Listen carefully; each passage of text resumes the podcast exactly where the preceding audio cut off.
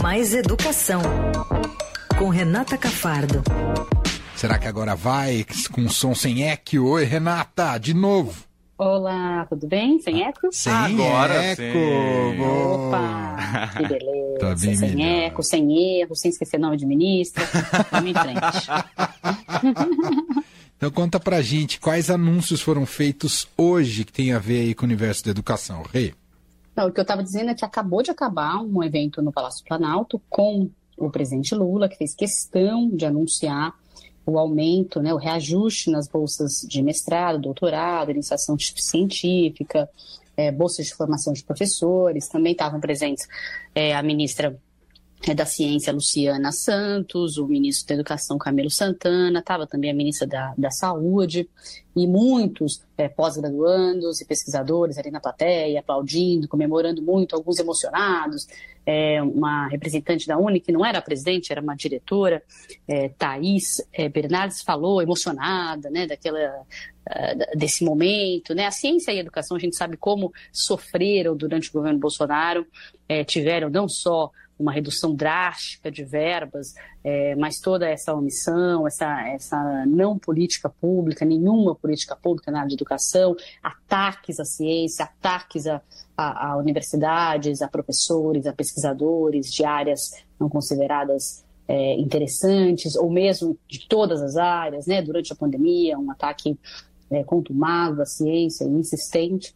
Então, é, foi ali um evento meio de comemoração e alguns emocionados é, pela, pela, por, por, também o que está acontecendo de, de, forma prática, que é o reajuste é, em torno de, em, entre, que vai entre 25%, em, alguma, em alguns casos até chega a 200%, em bolsas que eram muito, muito baixas, como a de iniciação científica para o ensino médico, que era de 100 reais né, do ensino médio e vai a, a 300 reais, mas a média mesmo do reajuste, como a gente anunciou no Estadão, é, na terça-feira a gente deu com exclusividade é, no, no, portal e no, e no impresso do Estadão, o anúncio médio é de 40%, o aumento médio, desculpa, é de 40%. Ou seja, as bolsas de mestrado, por exemplo, para a gente dar um, uns valores aqui para o nosso ouvinte, hoje tá, é de R$ 1.500. E esse valor, ele é o mesmo há 13 anos. Não, desculpa, 13 anos não. Há 10 anos, desde 2013. Ou seja, Nossa. desde 2013. Nossa, pega a inflação então, desse período todo e aplica. É, só o salário mínimo mais que dobrou nesse período, tá? Para vocês terem uma ideia. É, então, assim, o reajuste que era, que era o reajuste que daria que a, que a Associação Nacional de Pós-Graduandos pediu, que, que corrigiria toda a inflação, era de 75%, mas não foi possível o governo dar. Então, hoje, com esse reajuste de 40%, essa bolsa de mestrado vai de R$ 1.500 para R$ 2.100. A de doutorado, gente, é de R$ 2.200, né? Vai para R$ 3.100. A de pós-doutorado, que era de 4,100, vai para 5,200. Aí você vê que já é um reajuste menor, aí de 20%. Então ele é meio, ele é inversamente proporcional ao valor da bolsa, né? Quanto mais baixa, percentualmente maior é, é o reajuste, num valor médio aí de 40%.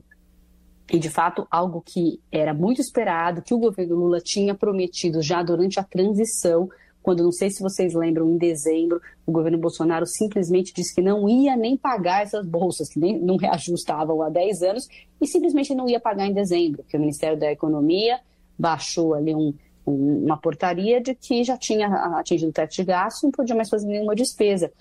E houve uma repercussão gigantesca também, é, é, muito influenciada aqui na imprensa, no Estadão, a gente é, falou muito desse assunto, discutiu muito isso, e a Justiça também, o Ministério Público cobrando.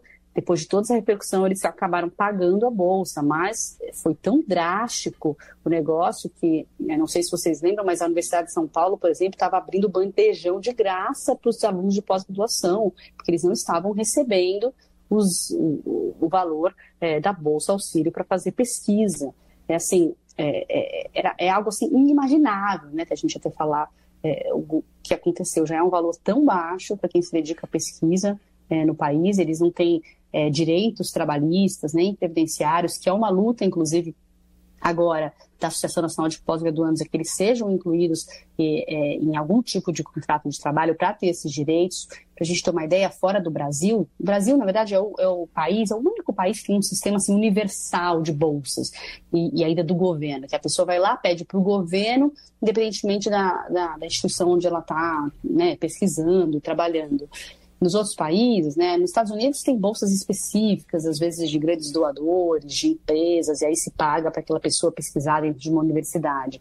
Na Europa, os pesquisadores eles são contratados muitas vezes. Os Estados Unidos também faz isso em algum, alguns momentos também, dependendo da área, mas na Europa é bem comum.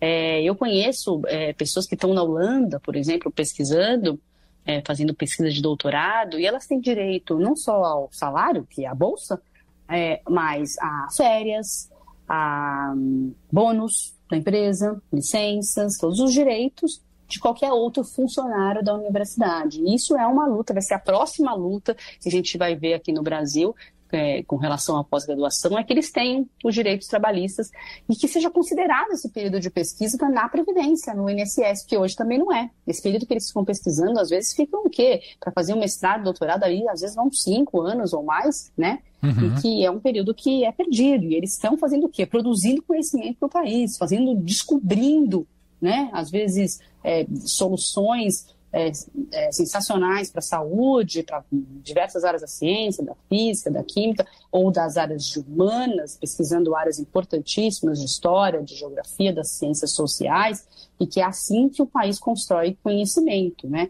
E um país que não investe em educação e em ciência não constrói nenhum novo conhecimento é, para as próximas gerações e para essas, essas, essas que estão vivas também.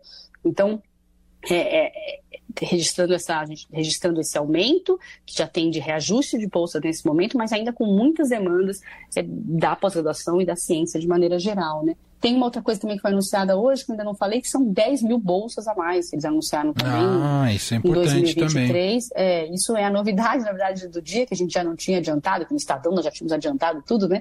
Então, para quem acompanha o Estadão, talvez a novidade seja é, essas 10 mil bolsas que vão ser dois, que vão ao longo de 2023, foi o que disse a Luciana é, Santos, a ministra, foi ela que, que anunciou. A, era muito esperado que o Lula anunciasse, mas Lula estava sem voz.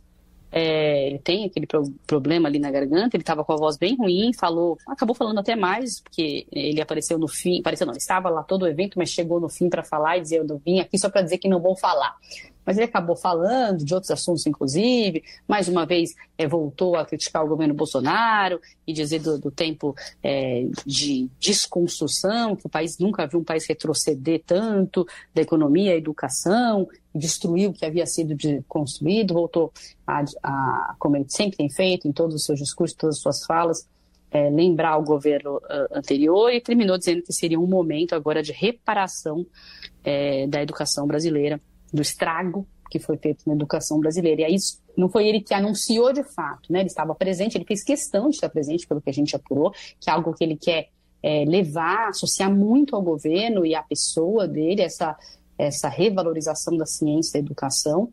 Então, muitos dos eventos da educação de maneira geral, os próximos todos também já estão sendo previstos de serem anunciados pelo presidente Lula e não pelo ministro, né?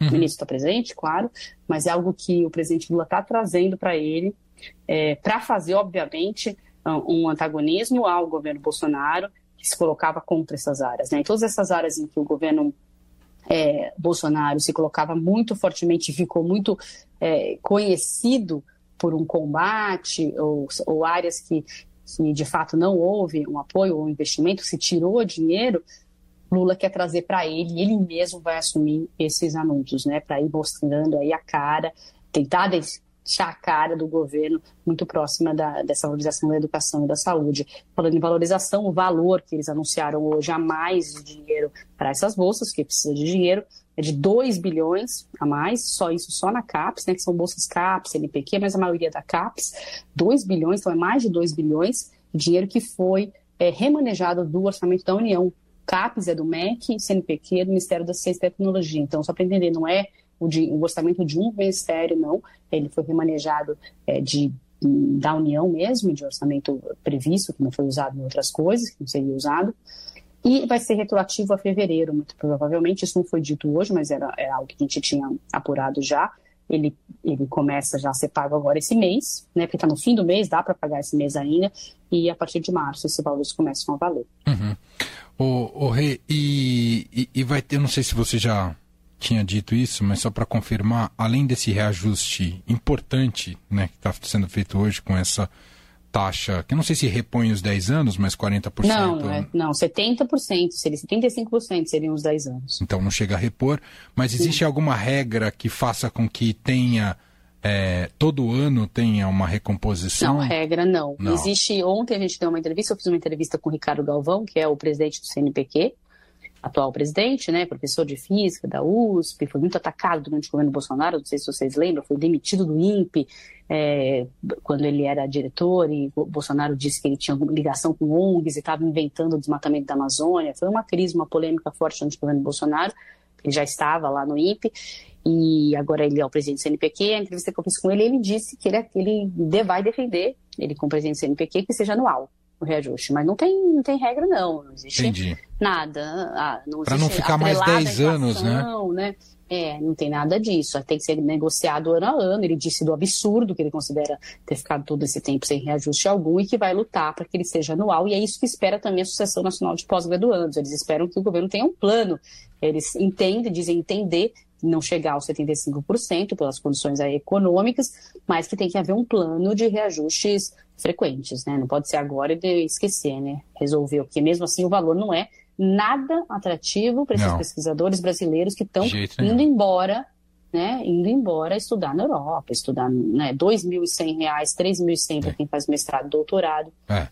Próximo do que pagam uh, lá fora para esses pesquisadores e a gente, obviamente, perder nossos melhores cérebros. É, sem poder trabalhar, ganhar essa micharia, qualquer, o cara não vai querer. Porque não pode tipo... trabalhar, é, não, não pode trabalhar, né? É bom lembrar, ele não pode trabalhar outra coisa, eu digo, isso, estou trabalhando muito isso. no laboratório, muito nas pesquisas dele, onde eles estejam fazendo, mas não pode ter outro trabalho, vezes porque nem dá, a carga horária deles é alta, é, eles sim. não têm, e, e, é uma relação ainda de trabalho é, muito, frágil, muito frágil.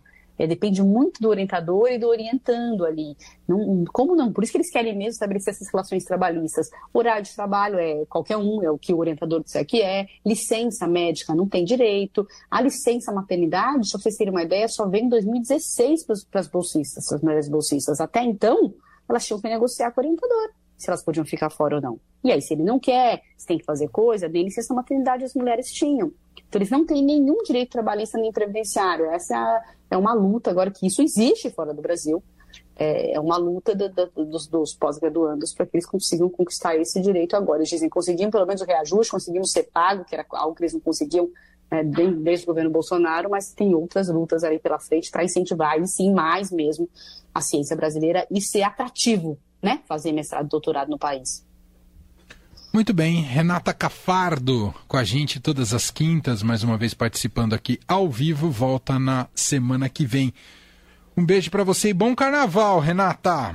Bom carnaval para vocês também. Eu tô de de plantão, vocês. Ah, você tá trabalhando? Eu tô, eu tô de folga. Eu, eu, eu tô por aqui, então se quiser Leandro, conversar comigo pular, aqui, fica né? à vontade. Se tiver alguma pauta interessantíssima, tô, a, gente, a gente se fala, tá bom?